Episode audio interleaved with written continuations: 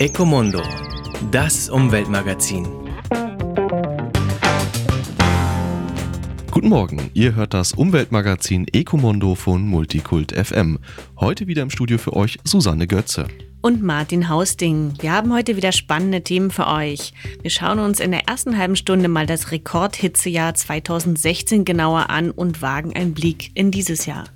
Unser inhaltlicher Schwerpunkt heute ist die Kohleverbrennung und damit eine der wichtigsten Ursachen für die Veränderung im Klimasystem. Unser Gast in der ersten halben Stunde ist Falk Hermenau, umtriebiger Kohlegegner und ehemaliger Koordinator des Volksbegehren Keine neuen Tagebaue. In der zweiten Stunde begrüßen wir heute Gäste vom Videokollektiv Graswurzel TV. Sie berichten darüber, warum der Energiekonzern RWE sie verklagt hat und warum nun sogar die Deutsche Journalistenunion DJU für sie vor Gericht einsteht. Bevor wir euch mit den wichtigen Meldungen der letzten Wochen füttern, erstmal eine kleine Musik.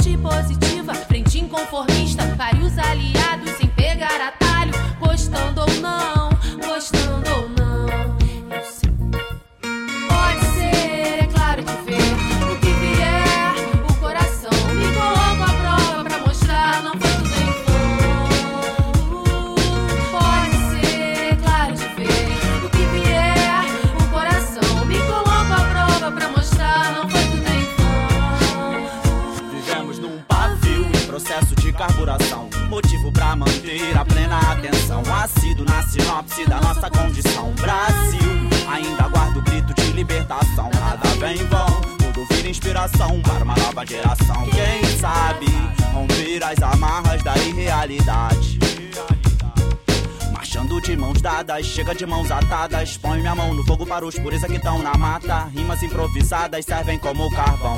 Pra manter a chama acesa da revolução. Sozinho sou semente, contigo somos caule. Com eles somos galhos e assim seremos árvores. Sozinho sou semente, contigo somos caule. Com eles somos galhos e assim seremos árvores. Pode ser,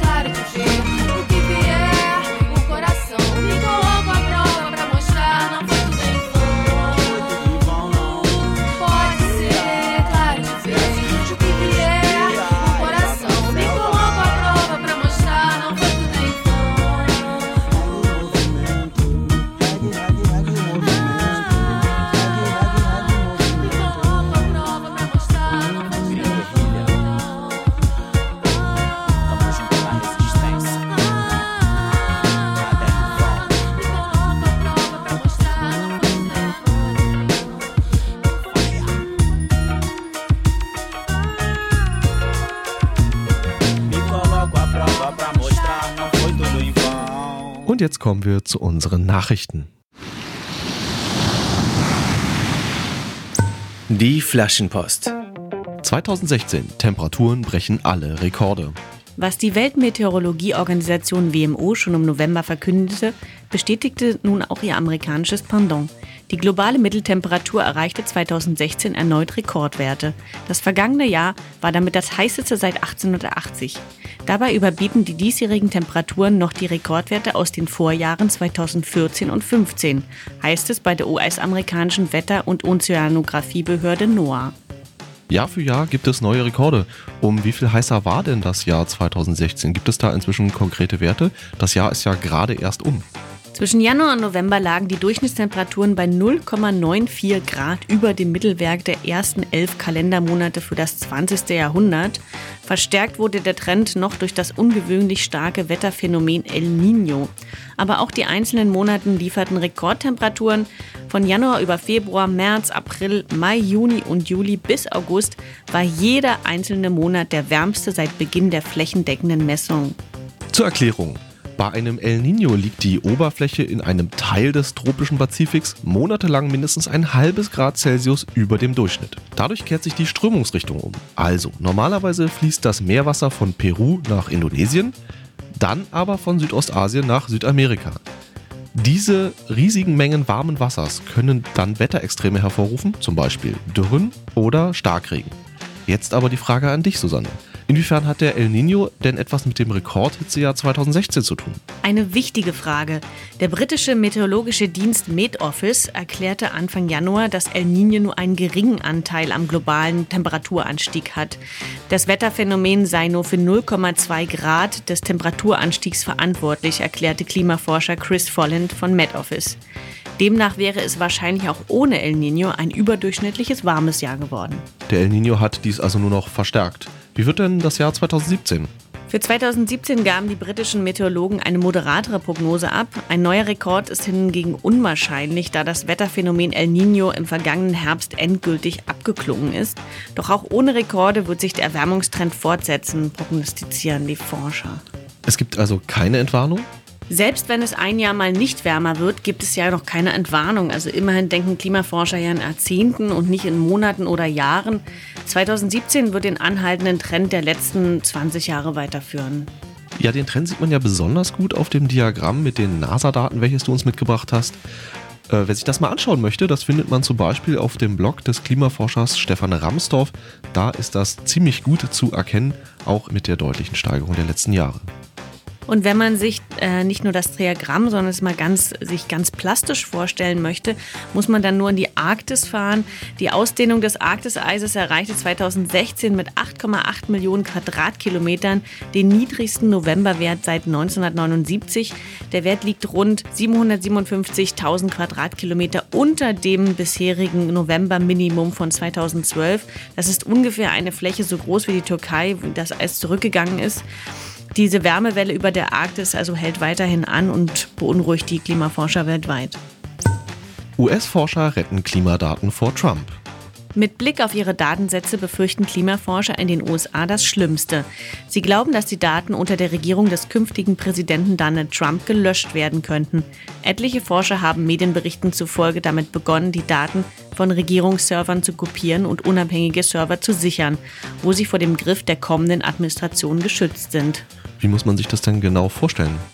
In einer Online-Liste sammeln Wissenschaftler Links von Datenbanken, die unter der Regierungsdomain .gov gespeichert sind und kopiert werden sollen. Forscher von der Universität von Pennsylvania trafen sich mit Netzaktivisten und einem Softwareunternehmen, um gemeinsam über die Sicherung der Daten zu beraten. Die Sicherung der Daten ist aber natürlich eine Vorsichtsmaßnahme. Weder von Trump noch aus seinen Reihen kamen bislang Äußerungen zum künftigen Umgang mit den schon bereits erhobenen Daten. Ja, wenn man bedenkt, dass der designierte Präsident sich in der Vergangenheit immer wieder mit klimaskeptischen Aussagen profiliert hat, kein Wunder. Wichtige Posten will Trump ja scheinbar auch mit prominenten Klimawandelleugnern besetzen. Ein Beispiel ist der neue Chef der US-amerikanischen Umweltbehörde EPA. Das soll der Kohlebefürworter Scott Pride werden. Der Lobbyist Marin Ebel soll die Umweltbehörde Trumps Vorstellung nach dann entsprechend umbauen. Und für das Amt des Außenministers hat Trump Exxon-Chef Rex Tillerson nominiert. Da kann man wirklich nur noch den Kopf schütteln. Rapider Methananstieg gibt Rätsel auf. Methan ist das zweitwichtigste Klimagas nach Kohlendioxid. Jetzt schlagen Studien Alarm. Der Methangehalt in der Atmosphäre ist seit 2007 drastisch angestiegen. Wenn es um den Klimawandel geht, reden ja eigentlich alle von Kohlendioxid, also CO2. Dieses gilt dabei als Haupttreiber der Erderwärmung. Dabei ist doch Methan in seiner Wirkung rund 30 Mal stärker als Kohlendioxid. Das Treibhausgas ist laut Weltklimarat für immerhin ein Viertel der menschengemachten Erderwärmung verantwortlich. Deshalb ist es auch problematisch, dass der Trend beim Methanausstoß steil nach oben geht, während die globalen Kohlendioxidemissionen in den vergangenen drei Jahren sich stabilisiert haben. Für die Forscher ist das ein Rätsel. Sie wissen einfach nicht, welche Methanquellen genau für den Anstieg verantwortlich sind. Die Schwierigkeit? Es gibt natürliche und menschengemachte Methanlecks. Zum Beispiel steigt das Gas aus Feuchtgebieten in den Tropen oder in Sibirien auf. Allerdings sind es vor allem die Verbrennung von fossilen Rohstoffen, die Viehzucht, der Reisanbau, aber auch die Mülldeponien, die den Forschern Sorgen machen. Die Autoren im Fachmagazin Environmental Research Letters äußern den Verdacht, dass neue Reisfelder und Weideland für Rinder hinter dem Anstieg stecken könnten. Die Frage ist nur, wo soll man denn ansetzen? Den Reisanbau zu drosseln dürfte schwierig werden. Reis ist für einen Großteil der Menschen Grundnahrungsmittel und ohne Alternative. Leichter wäre es da schon bei der Viehzucht anzusetzen. Die ist immerhin für ein Drittel der menschengemachten Methanemissionen verantwortlich. Forscher experimentieren bereits mit Zusätzen im Kraftfutter für Rinder, damit diese weniger rülpsen. Also ein Rind produziert täglich immerhin mehrere hundert Liter Methangas. Es wird bei der Verdauung der Wiederkäuer frei. Und den überwiegenden Teil des Methans geben die Rinder wirklich beim Rülpsen ab. Ein weiterer Punkt sind die Leckagen bei der Öl- und Gasförderung. In den USA hat Präsident Barack Obama äh, immerhin strengere Vorgaben erlassen. Allerdings hat der nächste Präsident Trump schon angekündigt, die Beschränkungen für die fossile Industrie wieder zu lockern. Das lässt nichts Gutes ahnen.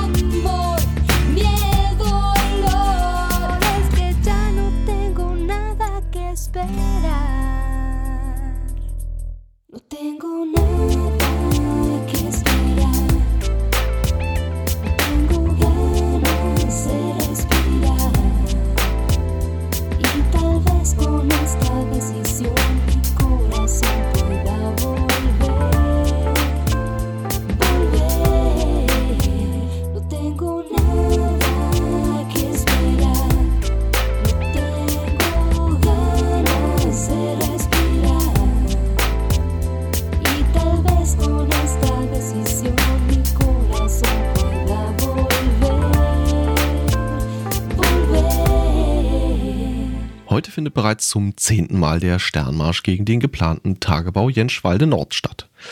Es demonstrieren Bewohner und Unterstützer der bedrohten Dörfer Grabko, Kerkwitz und Atawasch gegen die Betreiber der Braunkohlesparte in Brandenburg. Die Veranstalter erwarten wieder mehrere hundert Teilnehmer aus Brandenburg, Berlin und aus Polen.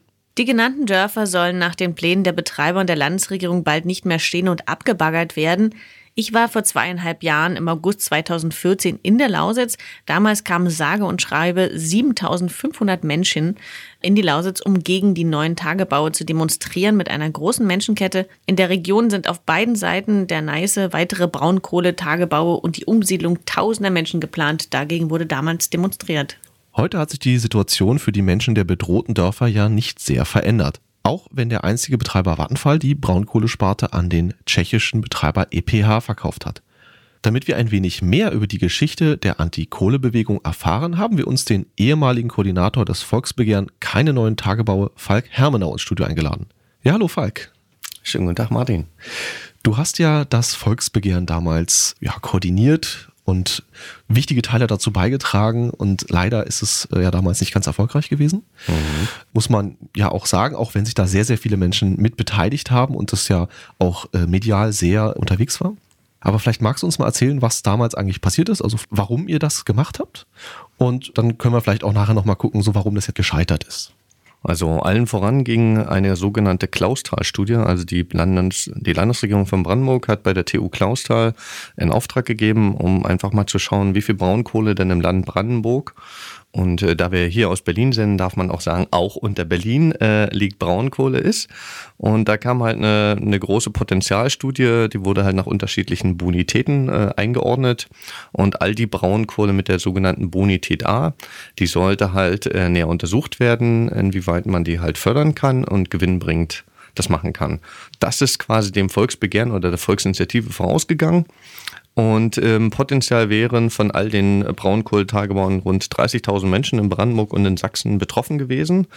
Und dann hat die Landesregierung in Brandenburg gesagt, naja, äh, so viel sollen es ja gar nicht werden. Also gab es erstmal einen riesen Aufschrei. Und dann hieß es, äh, wir planen ja derzeit nur mit fünf Tagebauen. Davon wären vier Tagebau auf Brandenburger Seite und ein Tagebau auf der äh, sächsischen Seite. Und konkret geht es um äh, den Tagebau Jenschwalde Nord. Das ist also sozusagen der Tagebau, der an das bestehende äh, Feld Jenschwalde anschließt, um den Tagebau Welse Süd 2, um den Tagebau Nochten und um den Tagebau äh, Bargens Ost und Spremberg Ost. Das sind die fünf Tagebau, auf die man sich damals ähm, eingeschossen hatte. Das ist ja so ein bisschen diese Scheibchenpolitik, die äh, ja gerne gefahren wird. Also so klingt es jedenfalls erstmal, weil äh, sie wollten ja schon wissen, was denn alles potenziell da ist. Aber wir fangen erstmal klein an. Dann hört sich ja nicht so schlimm an. Du hast ja gesagt, dass da eine ganze Menge Leute erstmal aufgesprungen sind. Haben sie sich denn davon, vielleicht war das dann auch der Grund eben, warum äh, der Volksentscheid nicht äh, funktioniert hat, äh, war das dann vielleicht auch der Grund, dass sie gesagt haben, ach so mit der Scheibchenpolitik, ich bin erstmal gar nicht betroffen, ich muss mich darum gar nicht kümmern. Natürlich ist das äh, auch ein äh, ja, Kalkül der Politik zu sagen, wir machen so einen genannten Testballon, um zu gucken, ähm, wie groß ist denn der Widerstand und äh, dann medial und offiziell zurückzurudern und zu sagen, es sind ja gar nicht so viele Menschen betroffen, es sind ja nur in Anführungsstrichen 3700 Menschen, die potenziell umgesiedelt werden müssen und davon in Brandenburg sind es ja nur 2200. Und der andere äh, mediale und Argumentationstrick, der immer gemacht wurde, wurde gesagt, es sind ja keine neuen Tagebaue, äh, sondern es sind ja Tagebaue, die bereits bestehen und die sollen ja nur fortgeführt werden. Und äh, damit hat man natürlich äh, einen Spalt getrieben in die äh, sozusagen Tagebaugegner, die natürlich immer argumentiert haben, wir wollen ja keine neuen Tagebaue. Aber was man vielleicht schon mal sagen muss, ähm, das ist ja der erste Tagebau oder die erste Eröffnung, sagen wir es mal so, die erste Eröffnung eines neuen Tagebaus, äh, seitdem äh, die DDR aufgelöst wurde. Ist doch richtig, oder? Also ist auf alle Fälle der erste Tagebau, der sozusagen unter bundesdeutschem Recht genehmigt worden, werden würde. Das ist, äh, das ist so korrekt. Also ja, im Endeffekt ja, wäre es der erste Neuaufschluss. Und ähm, warum sich sozusagen sowohl die Landesregierung als auch damals Vattenfall, jetzt ja EPH, entschieden haben, die drei Tagebaue an die bereits bestehenden anzuschließen, ist natürlich äh, logistisch für die ganz einfach. Es sind die Kraftwerke in der Nähe, die Gleise sind da, die Löcher sind gebuddelt, äh, das große technische Gerät ist in den Löchern vorhanden. Nur ist es rechtlich gesehen ein Neuaufschluss, wenn man sagt, äh, bisher war der Tagebau an, an dieser Rinne äh, oder an dieser Markierung zu Ende und dahinter ist rechtlich gesehen ein neues Tagebaufeld. Und deswegen hat sich damals unser Volksbegehren auch ähm, genannt, keine neuen Tagebaue für eine zukunftsfähige Energiepolitik. Du sagst ja schon, also da wird dann quasi einfach weitergegraben, die Gleise liegen, die Geräte sind ja alle da, aber äh, nun ist das ja nicht nur einfach ein bisschen Erde, die da rausgeholt wird. Da leben ja Menschen drauf. Mhm. Das heißt, da wird halt nicht nur die Erde entfernt, sondern vielleicht auch die 700 Jahre alte Kirche, die da im Dorfkern steht und die wird unwiederbringlich zerstört. Wie gehen denn die Menschen, die davon betroffen sind, damit ganz persönlich um? Das ist genau einer der Punkte, die äh, sowohl damals als auch bis heute die Menschen bewegt, weil ähm, nach der Wende hieß es, dass die Tagebauplanungen, die zu DDR-Zeiten bestanden haben, äh, obsolet sind. Und äh, 1993 hat unser damaliger Ministerpräsident Manfred Stolpe gesagt, Hornow ist das letzte Dorf, was abgebaggert werden soll. Und darauf haben auch all die Menschen in Kerkwitz, in Grabko, in Atawasch, in äh, Welzow, in Proschim äh, überall vertraut und haben Häuser gebaut. Es wurden Bauanträge gestellt, die Bauanträge wurden rechtlich genehmigt und äh, die haben ihre Zukunft darauf aufgebaut. Und einmal 2007, als diese Klausthal-Studie ähm, ja, durch Journalistinnen und Journalisten an die Öffentlichkeit gekommen ist und dann die Landesregierung äh, bestätigen musste, dass dem so ist, kurz vor Weihnachten äh, haben dann die Menschen äh, in den betroffenen Dörfern davon offiziell erfahren. Die sind natürlich aus allen Wolken gefallen und äh, die konnten es einfach nicht glauben, dass so einfach ihr Grund und Boden, ihre Zukunft ihnen geraubt werden soll. Wie lief denn dann genau der Volksentscheid ab? Also was waren denn die einzelnen Stufen? Von 2007 gab es am Endeffekt erst ähm, diesen medialen Aufschrei. Dann hat sich daraufhin eine Volksinitiative gegründet. Die haben Unterschriften gesammelt und die wurden dann im Mai 2008 eingereicht. Es waren mehr als die erforderliche Anzahl von 20.000 Unterschriften, die eingereicht wurden. Daraufhin hat sich der Landtag Brandenburg im Sommer 2008 äh, mit dem Volksinitiative beschäftigt und hat die abgelehnt. Und dann haben die Initiatoren des Volksbegehrens gesagt, okay, wir gehen in die nächste Stufe. Die nächste Stufe ist sozusagen das Volksbegehren.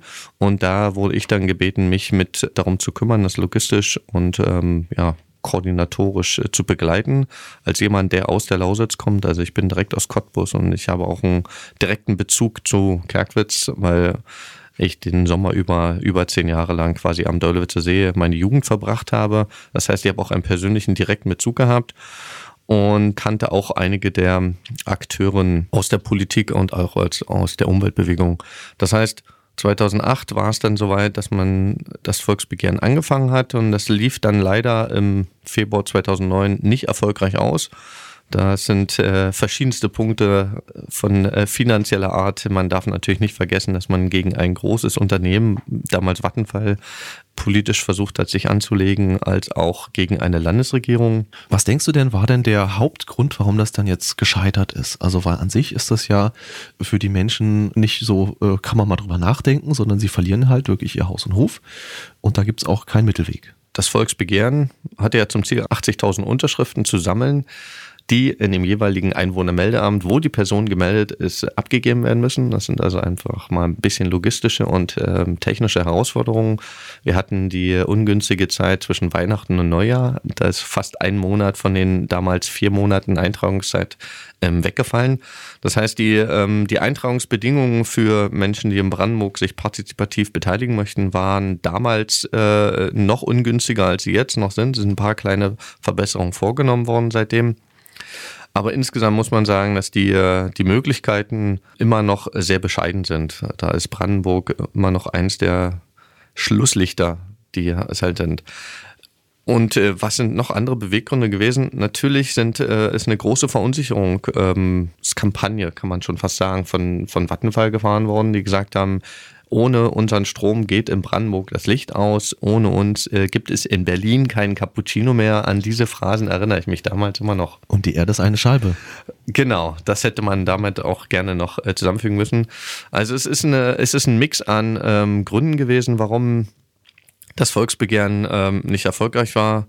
Das eine ist natürlich die Eintragungsbedingungen, das andere sind die finanziellen unterschiedlichen Voraussetzungen. Also uns war es damals nicht möglich, landesweit flächendeckend große Plakate zu schalten, was einfach mal eine finanzielle Frage ist. Vattenfall war es möglich und äh, die Landesregierung hat natürlich auch mit ihren Amts- und Mandatsträgerinnen halt ihr, ihr eigenes dazu getan, äh, die Bevölkerung halt nicht äh, zur Unterschrift äh, zum Volksbegehren zu begleiten.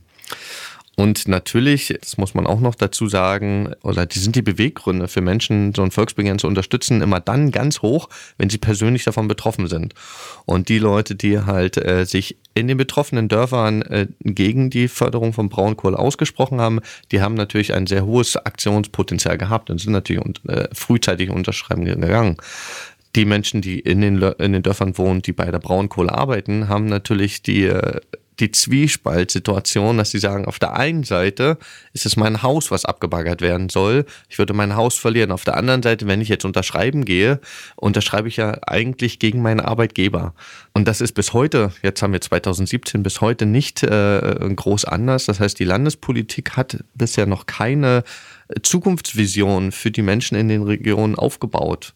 Das heißt, wer heute noch in der Braunkohle arbeitet, hält halt oder klammert sich immer noch ganz zwanghaft an diesem Job fest, obwohl wenn man die Statistik mal sich anguckt, ne, zu DDR-Zeiten, Ende der DDR, waren rund 80.000 Menschen in der Braunkohle in der Lausitz beschäftigt. Heute sind es noch rund 8.000 direkt Beschäftigte. Da kommen dann noch einige Zulieferer dazu. Das sind immer schöne Zahlenspielereien. Da sagt natürlich die Braunkohle-Lobby, sind bis zu 30.000 Menschen, aber wenn man realistisch guckt, sind vielleicht 12.000 bis 15.000 Menschen noch direkt und indirekt in der Braunkohle beschäftigt. Tendenz immer sinkend. Es gibt ja nach wie vor Proteste dagegen, also auch trotz des gescheiterten Volksbegehrens bist auch du und auch viele andere Menschen von vor Ort sehr, sehr aktiv. Heute gibt's ja auch den Sternmarsch. Vielleicht magst du ein bisschen was darüber erzählen, weil quasi kurz nach der Sendung geht der ja los.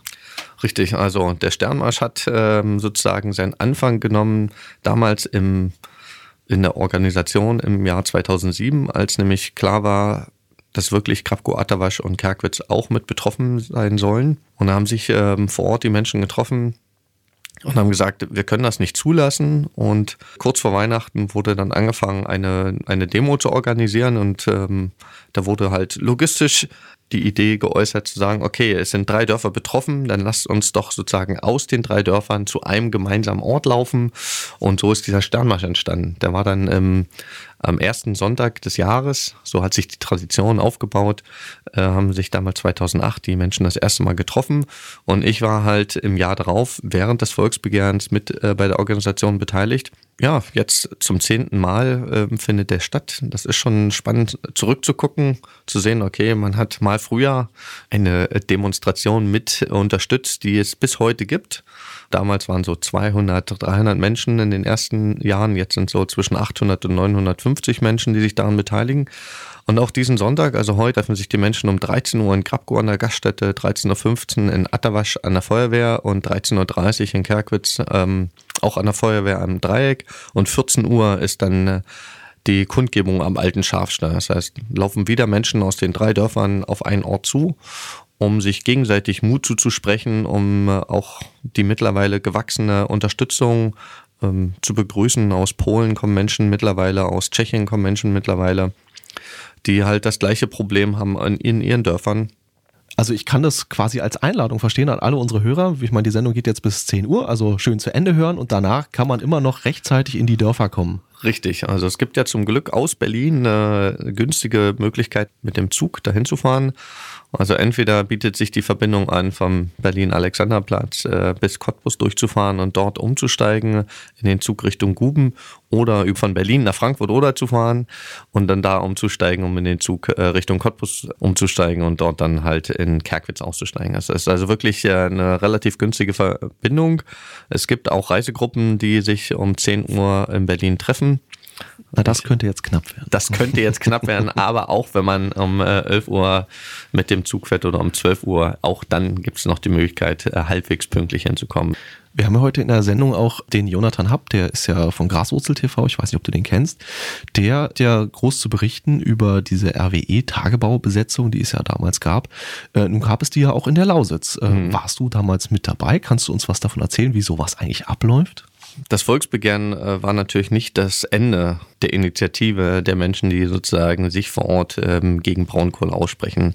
Was man vielleicht positiv sagen kann, äh, als eines der Ergebnisse war, dass halt in, in Kerkwitz und in Grabko und Attawasch sich eine Gruppe zusammengefunden haben, die eine sogenannte solare Energiegenossenschaft gegründet haben und dann halt äh, auch auf der auf dem Feuerwehrdach in Kerkwitz ähm, eine Solaranlage installiert haben. Natürlich ist der Protest vor Ort ähm, weiter gewachsen und hat sich mittlerweile auch weiter vernetzt. Ihr ähm, hattet ja vorhin schon ganz kurz erwähnt, dass es auch 2014 mal eine große Menschenkette gab. Ein Jahr eher, muss man noch mal kurz darauf hinweisen, ist ja unter der rot-roten Landesregierung in Brandenburg der Tagebau Weltsusi 2 genehmigt worden. Bis dato, also von dem Volksbegehren äh, bis 2013, war sozusagen alles nur Planung. So, und 2013 wurde erst am Anfang des Jahres der Tagebau Norden 2 in Sachsen genehmigt und dann im Mai oder Anfang Juni, am 3. Juni 2013 wurde dann der Tagebau Wölzesee 2 genehmigt von der Landesregierung. Und ähm, 2015 gab es auch ähm, ein Klimacamp und diese große Tagebausetzung halt in, im Rheinland. Und die wurde dann in einer ähnlichen Art und Weise auch 2016 im Mai durchgeführt. Ich war selbst äh, nur logistisch mit dabei in ProSchim, habe mich sozusagen eher um die veranstaltungstechnischen Teil betreut, sozusagen das Zirkuszelt, ähm, war leider also nicht mit in der Grube, weil es gibt ja bei so einer Aktion immer verschiedenste Aufgaben, die erfüllt werden müssen. Die Erwartungen der Organisatoren wurde halt übertroffen um ein Vielfaches. Also es wurde am Anfang geschätzt, dass so circa 2000 Menschen aus ganz Europa anreisen. Im Endeffekt waren rund dreieinhalbtausend Menschen, fast 4000 Menschen da. Und ähm, es war sehr erstaunlich, dass äh, sowohl die Polizei als auch der Tagebaubetreiber Vattenfall äh, eine komplett andere Strategie am Anfang äh, gefahren hatte, was die Proteste anging. Das heißt, es war möglich für die verschiedensten Gruppen direkt in die Tagebau reinzugehen, direkt sozusagen sich physisch den, den Baggern in den Weg zu stellen, sich auch physisch auf die Gleise, die Infrastruktur ähm, zu stellen und auch anzuketten. Ja, Falk, dir vielen Dank für diesen sehr, sehr spannenden Einblick. Ein bisschen mehr über diese Tagebaubesetzung und vor allen Dingen, was danach kommt, erzählt uns nachher der äh, Jonathan noch ein bisschen. Dir erstmal viel Erfolg noch weiter und äh, ich denke, du wirst ja heute noch äh, schnell zu, der, zu dem Sternmarsch gehen und äh, wünsche euch da viel, viel Erfolg und äh, gutes Wetter und hoffentlich wird es erfolgreich sein.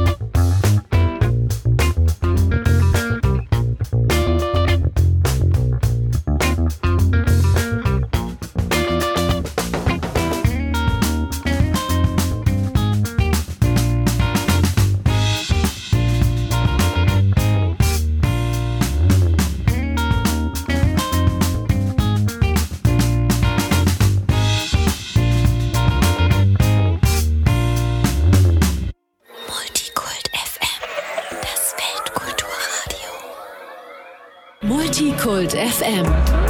Handy raus und helfen. Unterstütze Multikult FM mit deiner Spenden-SMS. Sende das Wort Multi an 81190 und spende damit 5 Euro an Radio Multikult FM. Denn wir finanzieren uns ohne Gebühren und große Geldgeber. Deine Spende für unseren Mut, unser Engagement und unsere Leidenschaft. Für ein noch besseres Programm, für Musik und Kultur, für Berlin und Europa und die ganze Welt. Unser Dankeschön an alle Spender. Ihr schickt uns eine Mail an info@multikult.fm mit dem Datum eurer SMS-Spende und wir erfüllen euch euren Musikwunsch. Einfach eine SMS mit dem Stichwort Multi an die 81190 schicken. Für 5 Euro plus Versandkosten des Anbieters. Davon gehen 4,83 Euro direkt an Multikult FM. Eine SMS für Multikult FM.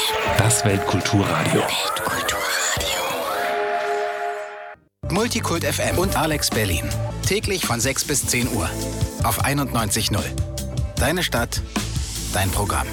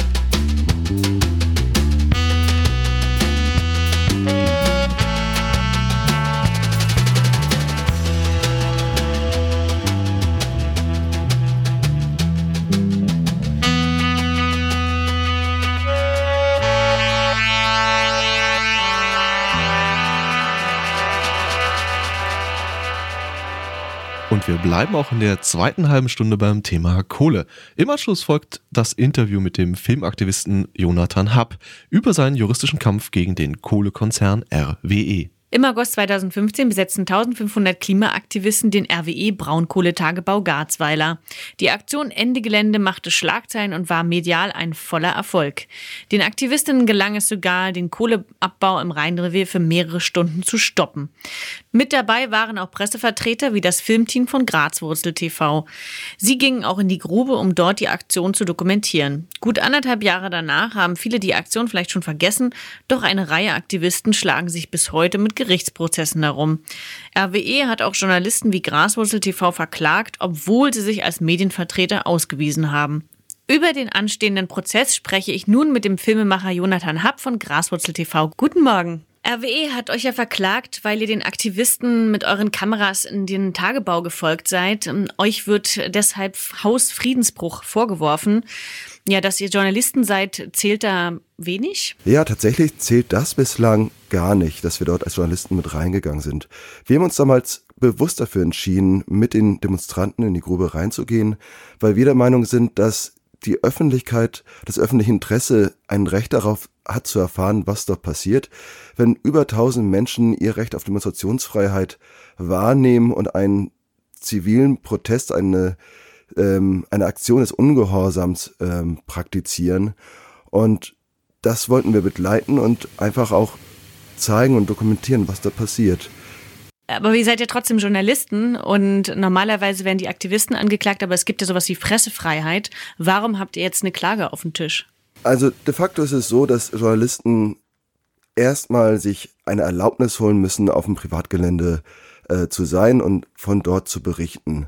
Und das ist in einer Gesellschaft wie unserer, wo es immer zunehmend private Bereiche gibt, sei es äh, Einkaufszentren oder Flughäfen oder Hotelanlagen äh, oder auch die teilweise teilprivatisierte Eisenbahn, halt ein schwieriges Faktum, sich immer und überall erstmal diese ähm, Genehmigung zu holen, dort zu sein, weil das prinzipiell ja eine Tür und Tor öffnet für jegliche Art von Zensur. Denn wenn ich erstmal darum betteln muss, über etwas zu berichten, werde ich mich dann ja auch versuchen, ähm, das so zu machen, dass das dem Hauseigentümer oder dem Grundrechtbesitzer halt genehm ist.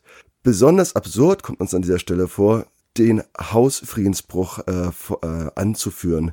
Denn es ist ja nicht das kleine Grundstück eines privaten Häuslebauers, den wir da jetzt betreten haben und der natürlich auch geschützt werden muss in seiner Privatsphäre, sondern es handelt sich dabei um einen der größten Arbeitgeber, man könnte fast sagen dem Sheriff von Nottingham, der dort riesige Flächen umgräbt, zerstört, Häuser zerstört und auch nicht um einen kleinen Privatbereich, sondern um ein, um eine riesige Landschaft, die eigentlich kaum gestützt ist von den Dingen, die man normalerweise mit einem solchen Gelände ver verbinden würde.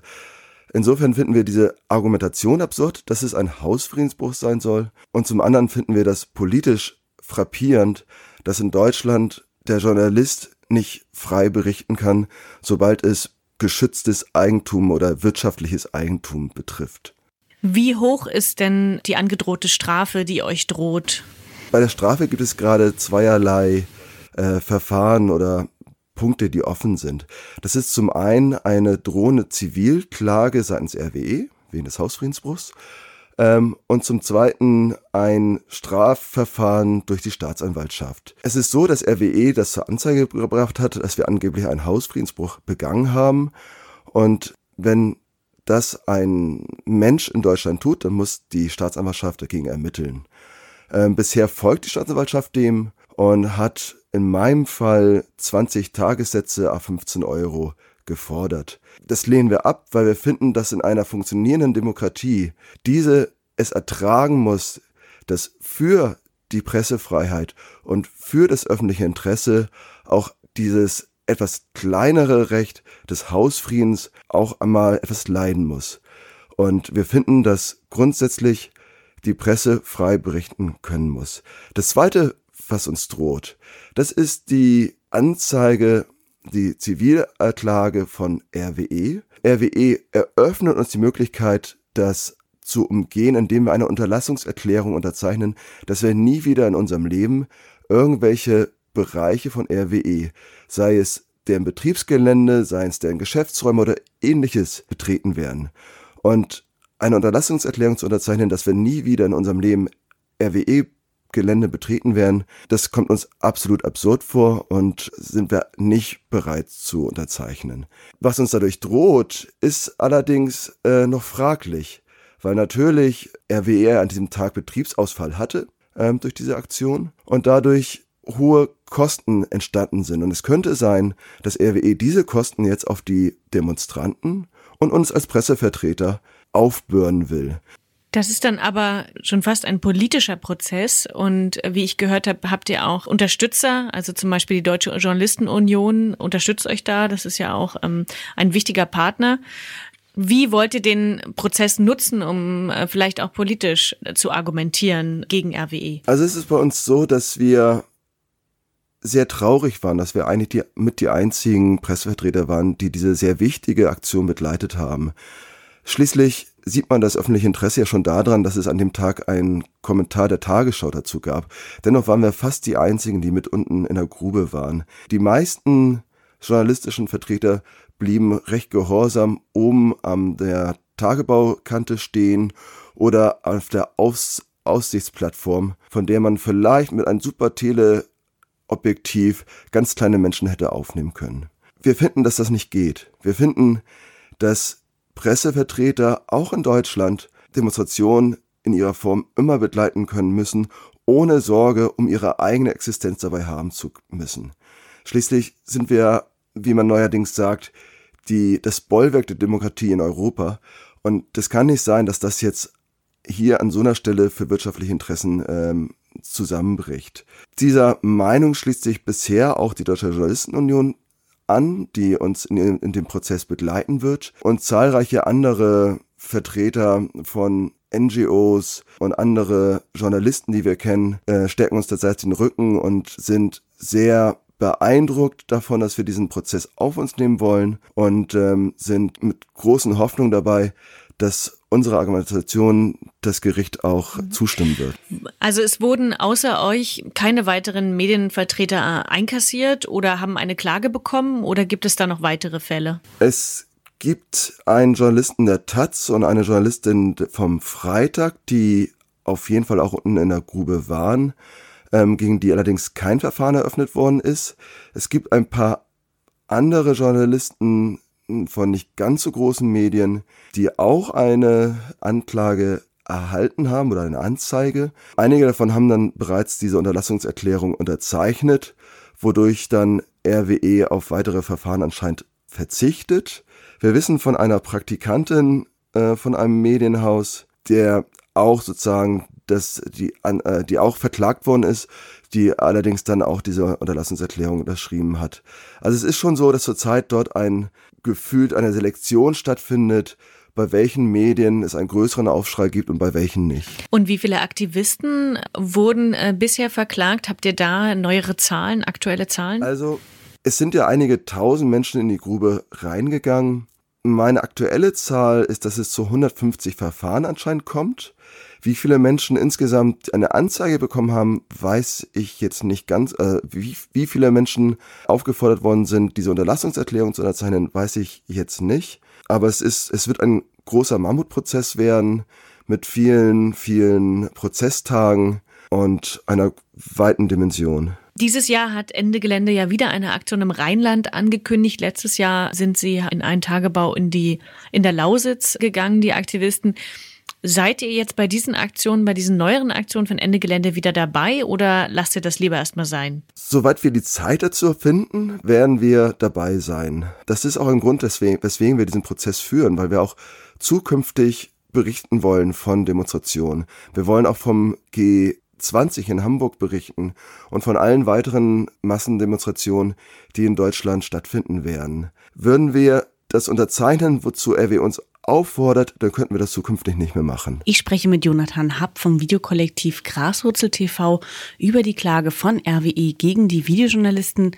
Nach einer kleinen Musik geht es zum zweiten Teil des Interviews und dann hören wir etwas zu Afrika und Filme machen.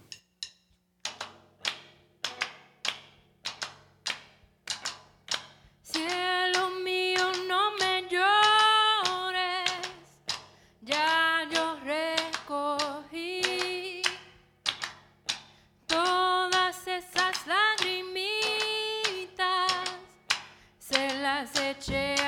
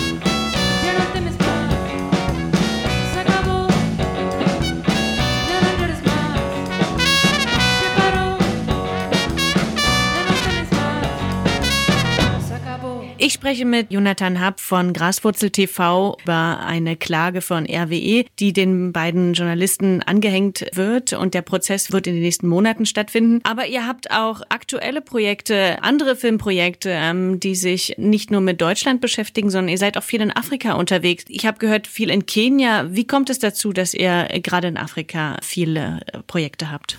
Kenia und Afrika, das sind, da haben wir einfach persönliche Bindung zu. 2009, 2010 bin ich mit meiner Freundin, mit der ich immer noch zusammen bin und mit der ich halt ganz viele Medienprojekte zusammen mache, mit einem alten, 30 Jahre alten Auto von Deutschland nach Kenia runtergefahren. Und wir haben dabei versucht, an vielen Orten Entwicklungshilfeprojekte und Menschen in ihrem, in ihrer Lebensgeschichte zu interviewen und aufzunehmen.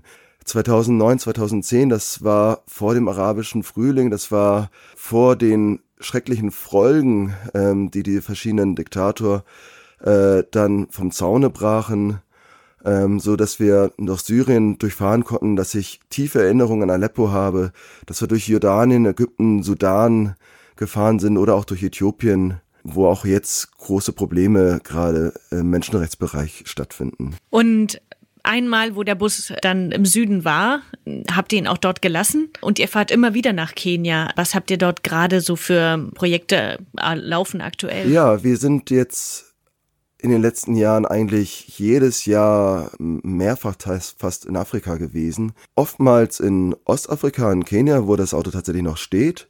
Und wir damit ähm, nach Uganda gefahren sind, um dort über Palmölproduktion einen kleinen Bericht zu machen. Oder gerade in dem gerade vergangenen Jahr ähm, sind wir hoch zum Lake Turkana. Das ist Afrikas größter Wüstenbinnensee, der aktuell stark bedroht wird von Staudammprojekten, die in Äthiopien stattfinden, weswegen dort mit einem stark verringerten Wassereinfluss zu rechnen ist. Wir haben dort die Geschichte von Mkwekwe, einem Musiker der des Volksgruppe der Almolo aufgezeichnet, mit dem wir seine Familie, seine Freunde, seine Verwandtschaft äh, besucht haben und gefragt haben, wie wichtig dieser See für sie ist, mit dem wir anschließend Flüchtlingscamps besucht haben, wo er dann mit Augen, eigenen Augen gesehen hat, was den Menschen droht, die ihre Heimat verlieren. Das wird ein sehr spannender Film, der Anfang des Jahres äh, jetzt fertiggestellt werden wird und den wir bei verschiedenen Festivals einreichen werden. Klingt sehr, sehr spannend. Wo kann man denn verfolgen, eure Arbeit verfolgen und auch natürlich das, was jetzt äh, im Prozess passiert, aber auch das, was ihr dort in Afrika macht? Wo kann man sich informieren und wo kann man euch eventuell unterstützen? Also die, der Prozess, der wird ganz klar bei Facebook von uns ähm, kommuniziert werden. Das ist einfach bei Facebook äh, Graswurzel TV, da wird das jeder schnell finden. Und da findet man auch immer unsere aktuellen Filme, die wir dort produzieren, innerhalb dieses Kollektivs. Die Afrika-Reisen, die zeigen wir auf unserer Website ujusi.de. Ujusi ist Swahili und heißt Erkenntnis, Erfahrung, Wissen, womit wir zum Ausdruck bringen wollen, dass wir mehr erfahren und wissen wollen. Und weil wir so viel in Ostafrika sind, haben wir gedacht, viel besser als irgendein deutscher Name ist dafür vielleicht ein, ein Begriff, mit dem die Menschen was anfangen können, was auch stimmt, wofür sie viel ähm, Respekt haben. Vielen Dank, Jonathan, für das spannende Gespräch. Euch und allen anderen Journalistenkollegen und natürlich auch den Aktivisten wünschen wir viel Durchhaltevermögen bei diesem Prozess äh, gegen RWE. Und ich bedanke mich nochmal für das Gespräch und wünsche euch einen guten Start ins neue Jahr. Der Ecomundo Kalender. Agrardemo in Berlin. Am 21. Januar demonstrieren zum siebten Mal Bäuerinnen und Bauern, Lebensmittelhandwerker und kritische Konsumenten in Berlin für gesundes Essen, eine bäuerliche ökologische Landwirtschaft und fairen Handel. Und das wie immer parallel zur Grünen Woche. Ihr Motto: Agrarkonzerne, Finger weg von unserem Essen. Dieses Mal geht es um Widerstand gegen ungebremstes Höfesterben, die Monsanto-Übernahme durch Bayer und Patente auf Lebensmittel und Saatgut. Hintergrund ist dieses Mal natürlich der Auftakt zum Wahljahr 2017.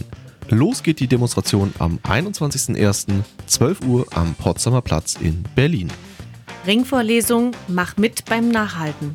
Bis Mitte Februar finden immer Dienstag von 18 bis 20 Uhr die Ringvorlesung Raus aus der Krise, Wege in eine sozial-ökologische Gesellschaft an der Freien Universität Berlin statt. Der letzte Themenblock beschäftigt sich mit Wandeltendenzen in gesellschaftlichen Feldern. Am 14. Februar gibt es eine Abschlussdiskussion mit Professor Dr. Ulrich Brandt, Dr. Achim Brunnengräber und Barbara Unmüßig unter dem Titel Soziale ökologische Transformation, aber wie dorthin. Organisiert wird die Diskussion und Vorlesung von der Initiative Sustain It. Transformation gestalten an der Freien Universität. Also, jeden Dienstag 18.15 Uhr bis 19.45 Uhr, Innenstraße 22 in Berlin-Dahlem, Hörsaal 22G. Das war Ecomondo, das Umweltmagazin für diese Woche. Wir wollen uns bei Ihnen verabschieden. Mit mir im Studio war Susanne Götze. Und Martin Hausting. Und wir hören uns wieder im Februar. Schaltet nächste Woche ein zum Fair Travel Reisemagazin von Ecomundo. Und diese Sendung gibt es natürlich auch zum Nachhören als Podcast. Ecomundo. Die Sendung jederzeit als Podcast zum Nachhören auf multikult.fm.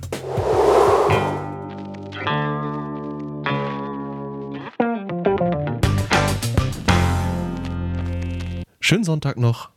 Tschüss. Tschüss.